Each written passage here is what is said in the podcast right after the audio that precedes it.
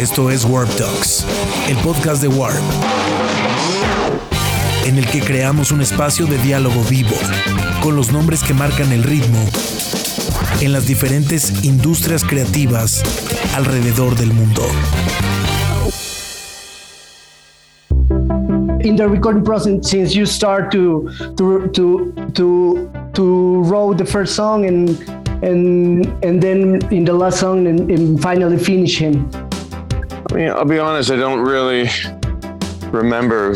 Long ago, but um, mm-hmm. uh, I find that most most of the processes are like uh, the times I've been in the studio are just, you know, it's uh, it's there's ups and downs, and you know, times where you feel. Well, I mean, I guess that's boring. If I, I'll try to get a little X excerpt. Uh, I guess it was it was um, there was definitely something exciting about it because I just kept going. I, I, feel like I could have still been recording. I like stopped at 20 because I was like, oh shit, that's too much work to do. I, I didn't I didn't realize we had gone we had gone so far, you know. So um, so there's something something something special about this time. Cool, absolutely. I it really feel, and also you know this this album it really feel, it really feels fresh in a way just to put it in words.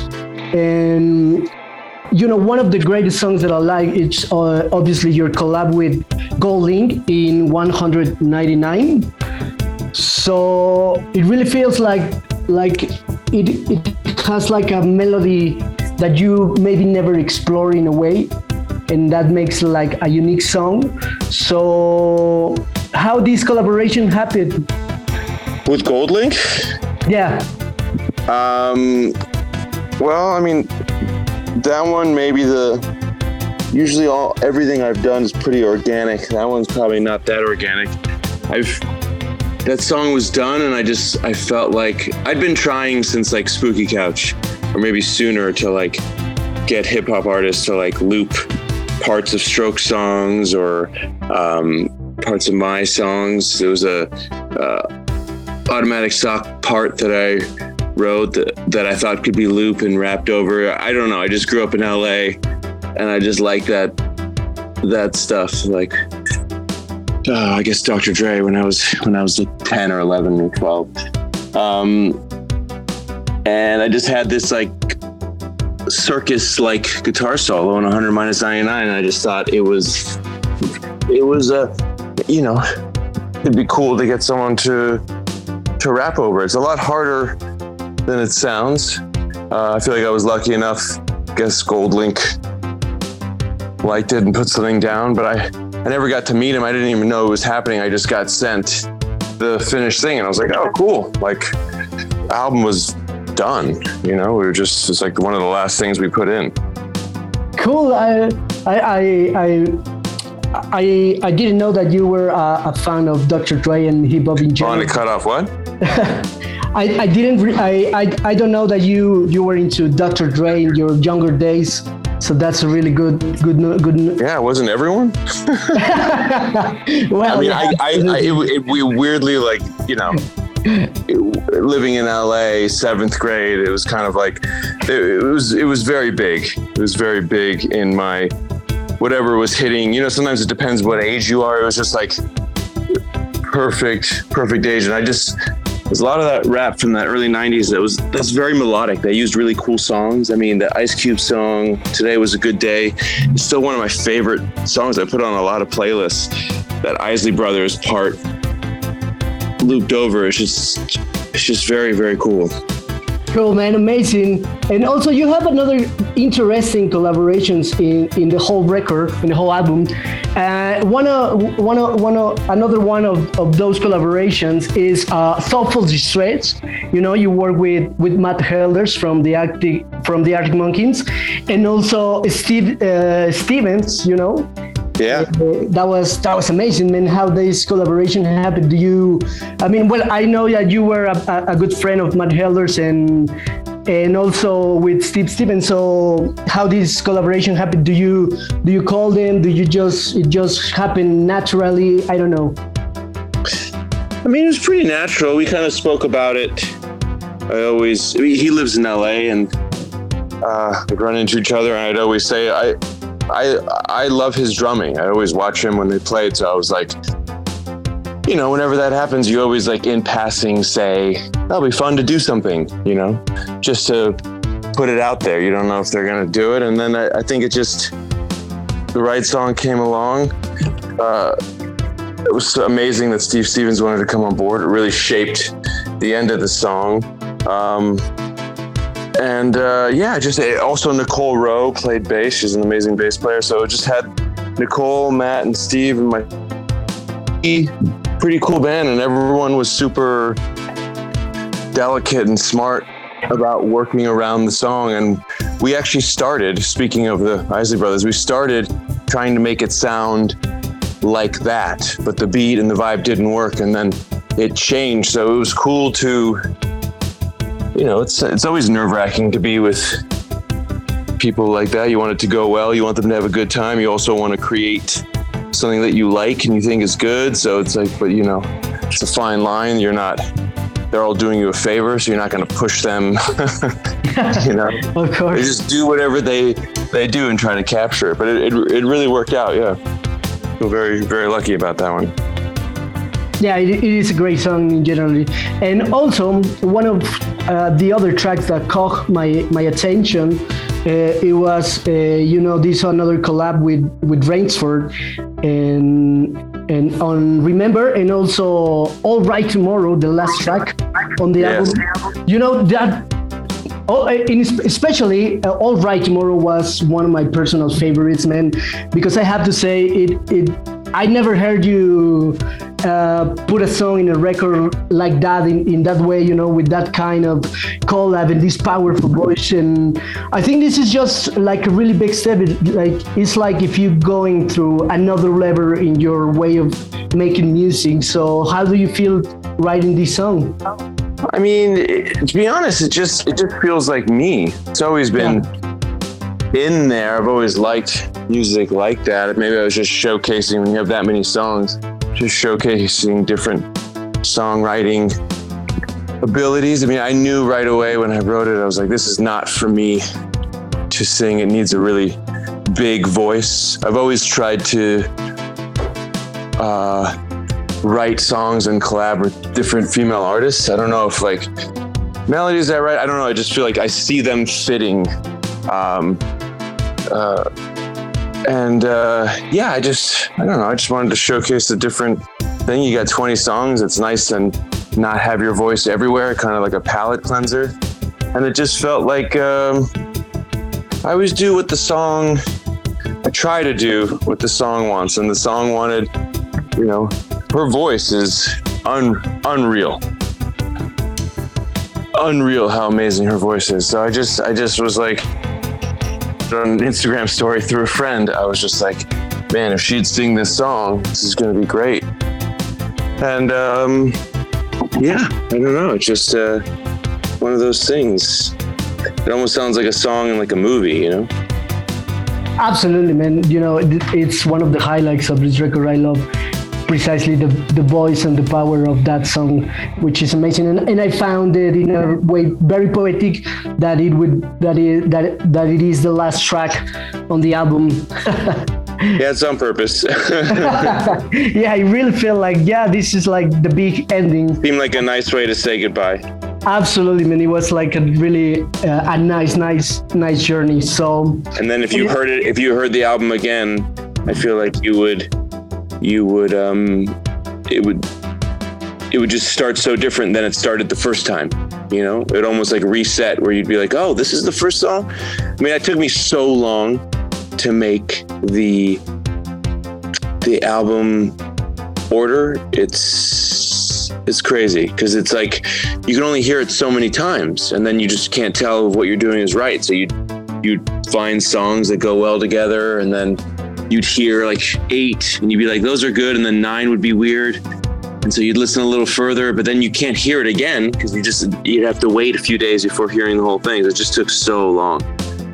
Cool, man. Cool. That's nice to hear. So, and I, oh, another part of this uh, uh, of, of this brand new record that you put out today. Um, one of my, one of uh, one of another things that caught my attention was like this series of videos that you've been releasing you know um, because it, it really feels like if we if like we were into a a movie you know i, I really like the, Yeah. the the videos that you recorded and i i know also, I, I know that you also like to or are you into acting? It's a, it's another thing that you love to do and I want to know so how it was experience because really this this kind of videos is it are in another level and the cinematography is great.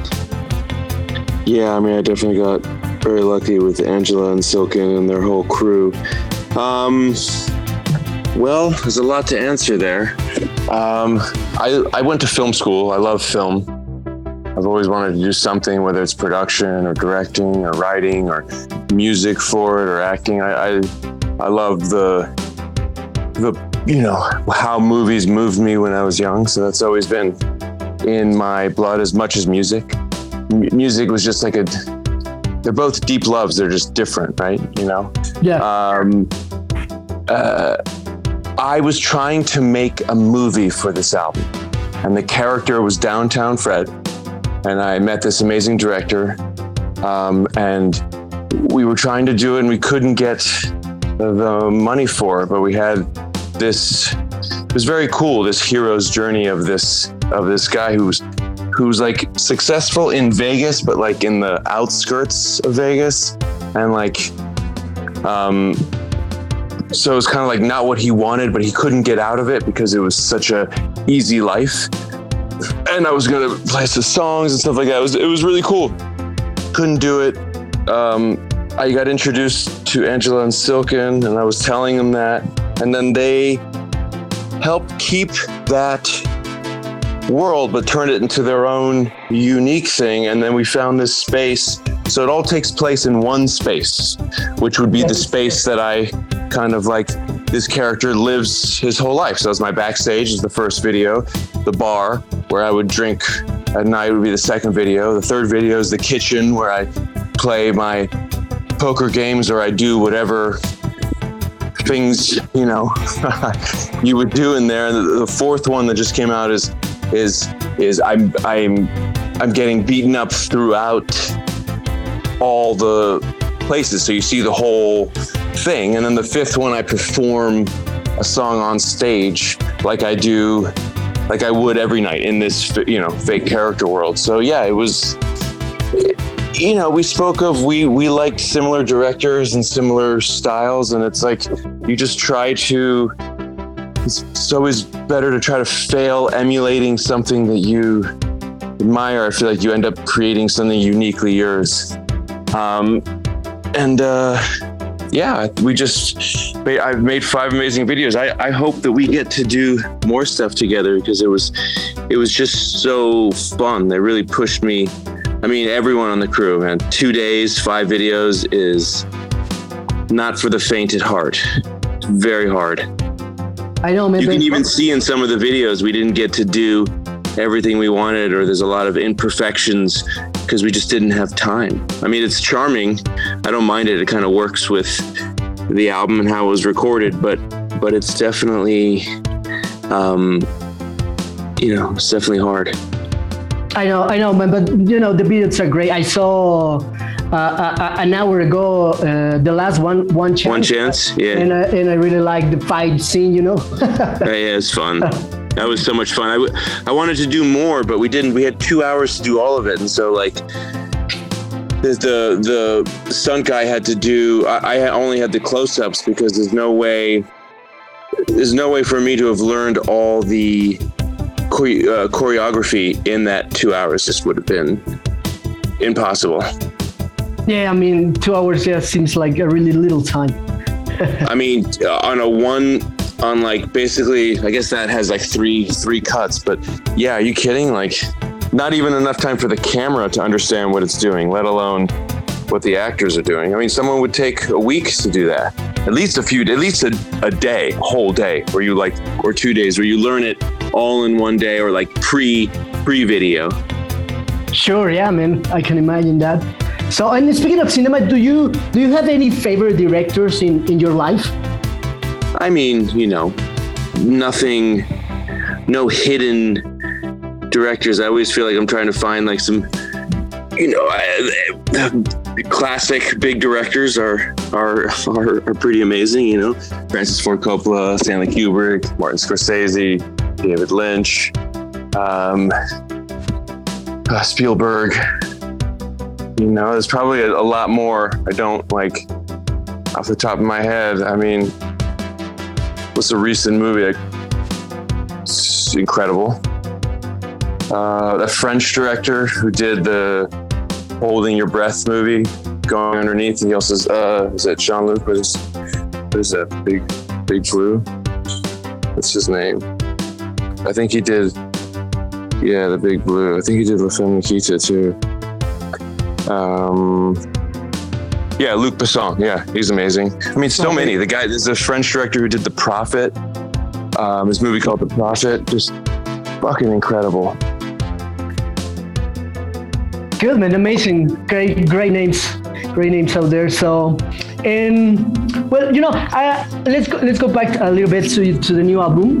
Uh, Sure. You know, uh, this this the new album also was produced by uh, Gus Oberg. Yes. he produced a record and well it's an all-time frame of you and but I, I you know you work in the past also with the great uh, rick rubin uh, i would like to know how different is it to work with each and one of them so what what, what would be the difference between work with with these great guys in, in, in I mean, it's different settings, though. You know, one I'm working on my own stuff, and one is like a band setting. So I've never worked with Rick um, alone, one on one. I mean, I guess the band has done with Gus. He did Angles and Come Down Machine. Work with Rick. I mean, they're they're both very smart and unique and understand music in a very broad way, and they've both helped myself and the group um, bring out uh, the best and kind of like help alleviate that weight that gets created when you're creating of just like you're constantly pushing and going in different directions. And if someone doesn't like tell you to stop or rein you in sometimes you can just you know walk past really great stuff or like not understand or have 10 ideas and not know which way to go that's really what always seems like the really great people end up how they end up helping the most. Uh, but they have a lot of surprisingly they have a lot of uh, similarities. I just think you know rick has had a lot of success and is older and so there's a different kind of of uh, of of of weight when you're around uh, Okay. someone someone like someone like that Wow, cool, man. So, I mean, next questions. I name it records in your in your life because this is your your fifth album. So, yours to keep, Como te llama, Momentary Masters, uh, Francis Trouble, and this new one, Melodies on Hiatus. So, what's the sensation to what's the sensation to to have now five albums in your solo career? Each and every one has something special, you know. Do you still feeling that adrenaline or joy when you finish a new record?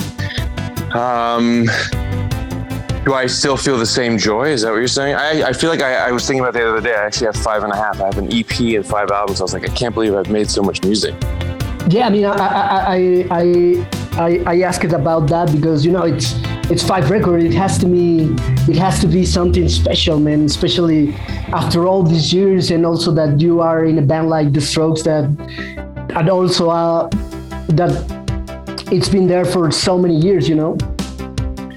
Yeah, I mean, I can get lost in the process of working, and that's my that's my favorite bit. Even if you, even though if probably if you asked me while I was doing it, I would tell you I I'm hating it because of the roller coaster that it is. But looking back, that is the that is the purest form of it, where you're not you're just like you know, um, in discovery, even if you're at a loss for it, you're still there's still a possibility.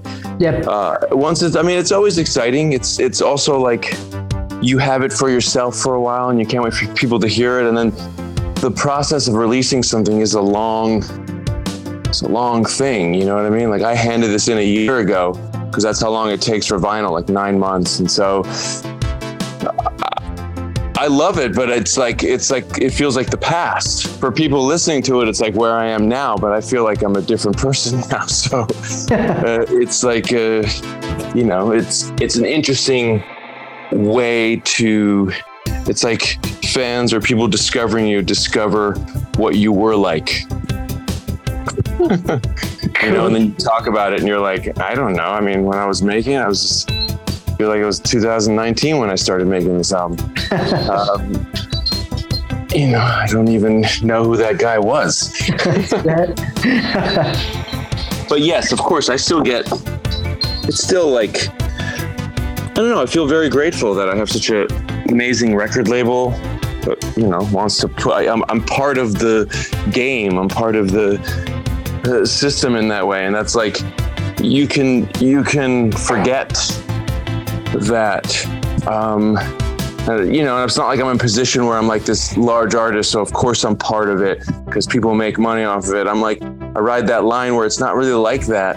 And so just to continue being able to do it and find people who are interested in investing in my art is is is uh, special. I've actually thought to myself, I don't know what to do next. I feel like I'm maybe done making records that the experiment has gone long enough and I can't, it doesn't like I can release songs without just putting up like can't really tour.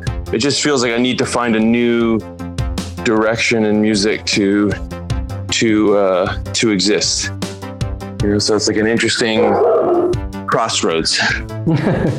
Sure, it is, man. I'm, uh, I'm, I'm pretty sure that, that it is. So, and well, you know, speaking about all that, as I mentioned, you have now five solo albums in your career, and yeah. I think you have improved a lot. You know, I, I think you have improved a lot of, as a singer, as a songwriter, and as a guitarist. So, or, or as a guitar player. So, uh, how would you describe yourself at this point in your life as a musician and as an artist? Do, do you feel more more comfortable, more mature, more confident?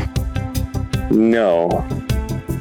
I feel like I am I've reached the beginning of of of I found this really cool guitar teacher and I feel like I might be getting close to if I put in the work in the next six months or year, like stepping up my game where I would like to be, or at least I'd like to understand what happens in that discovery. So I'm excited for that. But uh, no, I think you'd find that most, sure, I bet there's some, and I envy them, but most people who create don't don't think of themselves like that. You know, you're always just like, okay. Uh, things come out of nowhere and through work, and it's just like a weird, it's a weird thing to to do and to live with inside. So it's a it's a weird thing to be, you know, have an ego about. But I imagine if I was if I was doing it and was like really successful at it, maybe I could see feeling like you know, having like a bigger ego. I don't know. You might have met artists who've done really well and they're always insecure about what they are doing. Um, and then I've met people who've done nothing and they're the cockiest people I've ever met in my life. You're like, wow. Um, so who knows? I really have no no answer. That's not part of the enjoyment for me, anyways. You know, I, I uh, my goal is to just live in the process and everything else is out of my control. And so if I don't if I don't enjoy that or live in that, I'm just going to be living in in constant uh, I don't need constant fear. Wow, that's really nice to hear, man. A constant fear. I think that's a great, great, great motto for for a, pro, for a for a creative process in many ways of of the life itself. You know, so yeah so you know you you've been living great memories uh, on your solo career and also with the Strokes. You know, speaking of them, you know, our Strokes are still together after more than 20 years. You guys recently recently play alongside with the Red Hot Chili Peppers. In the past, yeah. Eddie Vedder singing one of your songs. You you're still being headliners on some festivals around the world, and here in Mexico, you play in big stadiums. You know, so have you ever imagined that all this would happen? Happen? Um, I mean, that's the weird thing with life. It's like no matter what I say here, did I ever imagine it? I mean, it's gonna sound weird, but yeah, when I met those guys and we were together, like imagining it and, and it actually happening are two very things. But did I feel a different energy when we were all together and like it felt so so when things happen, it's it's obviously still a surprise and crazy. I mean, do you think that you're still gonna play music 20 years later, or have be it? If anything, I actually feel like i am in a bigger band now than I than than ever. Did did I know that? No, of course not.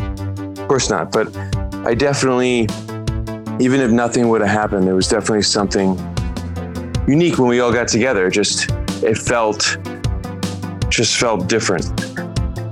You know that something was special would happen there. You, you, can't predict that kind of stuff. Even it's the entertainment business. There's no, no, no idea. I think all you can do is focus on making songs that'll stand the test of time. Trying to maneuver. It's just, it's just all unknown. Absolutely. And well, speaking about that, uh, your last your last show here in Mexico.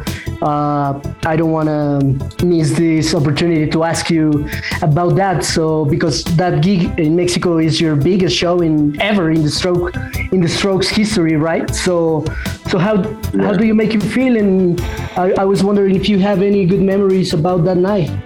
I only have good memories about that night.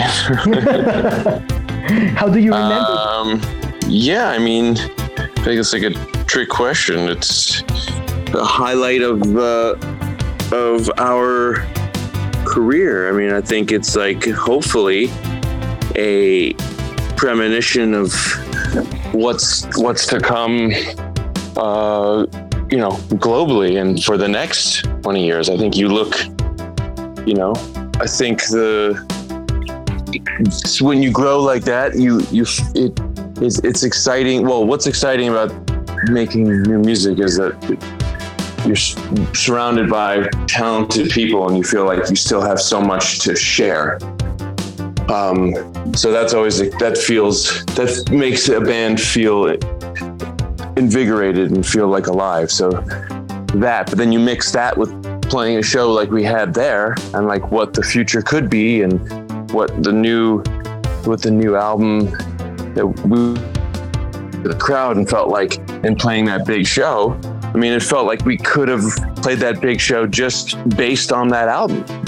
Could sure. have walked out and done all nine songs, and it would have been uh, perceived like a really good time. So that that is, uh, yeah, I don't know. Just it felt uh, it felt like a, a new beginning playing a show like that. It really was. It was. It was. Uh, it was. It was beyond special. I had some friends there who came just for fun, not thinking it would be like that. We filmed some of it, and like the crowd was just so loud. It was it's so electric to play something that that uh, that big, be with that many people. Cool, Albert. Thank you very much. I really appreciate the time. It was a really a nice chat, man. I really appreciate it, and I wish you the best of luck with this new album. And hopefully, we can see you someday soon here in Mexico City playing that songs. Uh, great.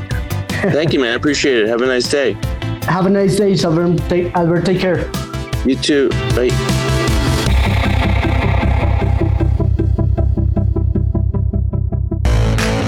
suscríbete a nuestro podcast y escucha las entrevistas más relevantes de Warp en Warp Talks.